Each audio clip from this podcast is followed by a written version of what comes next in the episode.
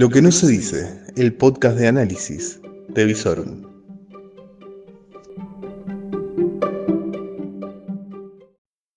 Bienvenidos, fin de jornada, miércoles, la mitad de la semana, ya falta menos, dos días, por lo menos mañana ya se termina la propaganda política, están casi todos en cierre de campaña, en capital y provincia ya se dan entre hoy y mañana.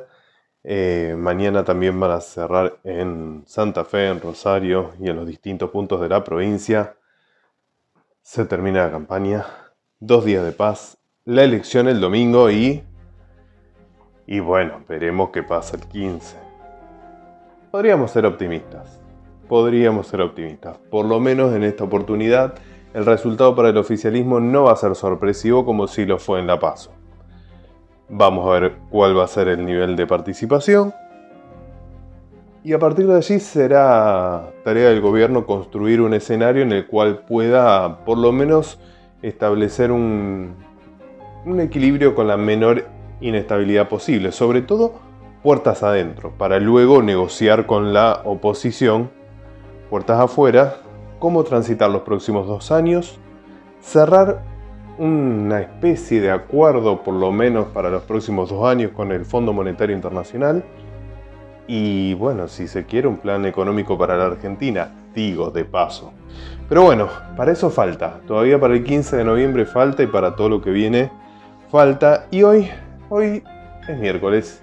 Y tenemos que decir que gracias a Dios la pandemia, una de las principales noticias de los últimos 18 meses, en Rosario sigue de manera estable, 17 casos reportados en la ciudad, 30 en la provincia. Lamentablemente en la jornada de hoy se reportaron dos fallecimientos de una persona de 76 años y otra de 88. Eh, bueno, estábamos hablando de las elecciones, se acerca la elección, nadie quiere esperar el 15 de noviembre en pesos y eso se vio reflejado en el dólar. El Banco Central tuvo que salir a intervenir fuertemente la cotización en el día de hoy y puso sobre la mesa 180 millones de dólares y ya las reservas netas, según algunos especialistas, estarían en terreno negativo. Igualmente, hay analistas financieros que haciendo los números, dólares por aquí, swap de China por allá, yuanes, DEX, etcétera, oro, bueno, hasta que las reservas líquidas no estén netas, no estén en rojo en 5.500 eh, millones de dólares, no habría problema, porque sí, técnicamente el gobierno va a hacer lo mismo que el año pasado, va a estar usando dólares de los ahorristas, pero que estaría respaldado ese uso con la existencia de oro. Pero hay que tener cuidado, es riesgosa la maniobra. Lo que va a tratar de hacer el gobierno es esperar la liquidación de el campo, por supuesto, el que siempre viene salvando las papas. En principio, a mediados de diciembre debería estar la liquidación de la cosecha fina y sobre marzo, abril, mayo, la cosecha gruesa. Hay una advertencia que solo algunos analistas del mercado están poniendo sobre todo en lo que es la liquidación de la cosecha fina, que es el trigo. ¿Qué es lo que pasa? Esto es algo que no se está diciendo mucho.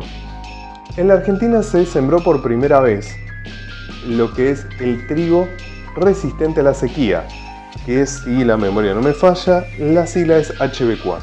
Bien, hay muchos puertos internacionales que han establecido que si llegan a detectar trazas de esta variedad de trigo, van a cerrar la importación de trigo de aquel país que lo haya enviado. Es decir, que si no se hacen los controles necesarios peligran las exportaciones de trigo en la Argentina.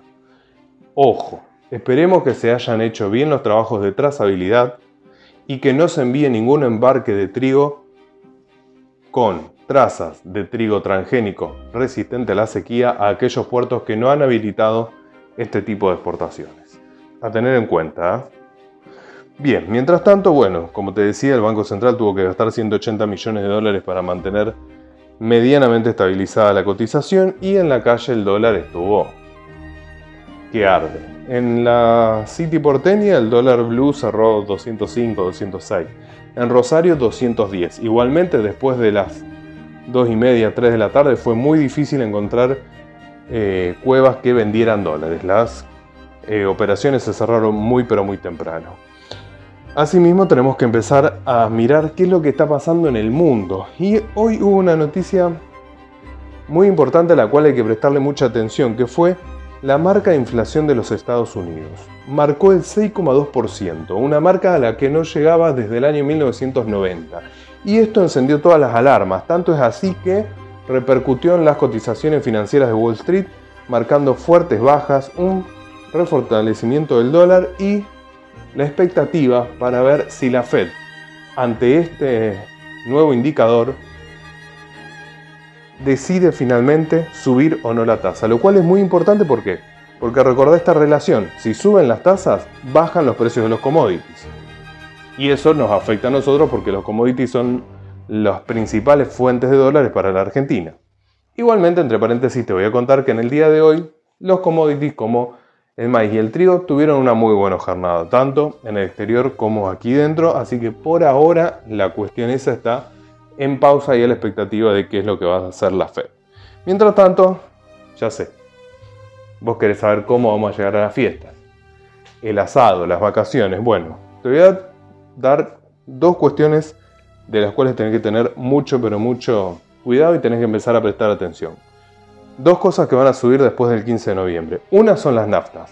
Las naftas van a subir por dos cuestiones. Una por una actualización impositiva del 8% que se tendría que estar aplicando a partir de entre la próxima semana y la posterior. Vamos a ver si el gobierno finalmente aplica esta actualización impositiva del 8% o lo sigue congelando.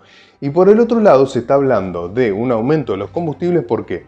Porque el petróleo aumentó en los, eh, en los últimos meses muchísimo en lo que es el escenario internacional. Recordemos que estábamos hablando de un barril de petróleo de entre 40 y 50 dólares y ahora estamos en un barril de petróleo entre 60 y 70 dólares con expectativa internacional de llegar a estar entre 90 y 120 dólares según algunos analistas. Por lo cual entra a haber mucha presión para el aumento de las naftas y esto ya se vio reflejado en declaraciones del propio presidente de IPF, que ya estaba adelantando que esta era una medida que la empresa estaba estudiando. Así que si aumenta IPF, seguramente el resto de las empresas va a aumentar. ¿Qué más? Bueno, dos cuestiones. Bueno, respecto a la elección, una noticia que hubo sobre última, día, eh, última hora del día de hoy fue que Cristina Fernández de Kirchner finalmente no va a asistir a votar en Santa Cruz. Así que la gobernadora Kirchner eh, se pierde un voto. ¿Por qué? Porque por cuestiones de salud, según dijeron, sus médicos le, le aconsejaron mantener reposo, así que va a quedarse en la capital federal. Por otro lado, y ya yendo a las cuestiones locales y cerrando este resumen del día de hoy, hay algo que está generando mucho escándalo. ¿Vieron? Ayer les conté los de los juzgados de paz en los departamentos del centro provincial y otra cuestión que está generando escándalo ahora en la ciudad de Rosario es el tema de la condena a la concejala Mañani para pagarle a la Tuca por haberlo difamado. ¿Cómo viene la cuestión? La cuestión es así. Hace un par de años, Mañani relacionó al desarrollador inmobiliario La Tuca con los monos. Decía que La Tuca era un lavador de dinero de la banda de narcotraficantes de los monos. La Tuca, ni lerdo ni perezoso, levantó el teléfono y le dijo, a su abogado, eh, perdón, ¿me puedes ubicar esta chica? Entonces los abogados fueron, le hicieron una denuncia, la llevaron a tribunales y la concejala tuvo que retractarse. Y no solo eso, tuvo que retractarse, se le impuso una multa de 400 mil pesos más las costas del juicio. Bueno, está bien, vos dirás hasta acá cuál es el escándalo, una concejala que se fue de boca, un empresario que se defendió, no hay nada escandaloso. Bueno, lo escandaloso es que hace dos semanas el Consejo decidió por unanimidad hacerse cargo del pago de esta multa y de las costas del juicio. Sí, sí, sí, sí, sí, así como lo estás escuchando.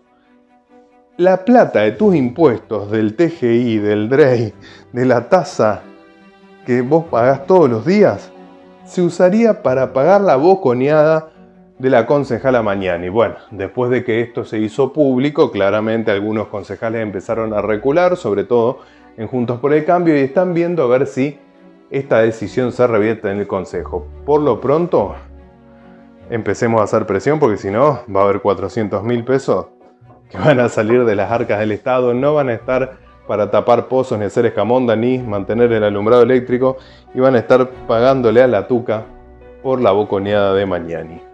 Señoras y señores, eso fue todo en el día de hoy. Mañana nos espera una hermosa jornada de sol y estamos eh, monitoreando el clima para ver si finalmente en el fin de semana, en la jornada de votación del domingo, va a llover o no. Hasta aquí llegó el fin de jornada.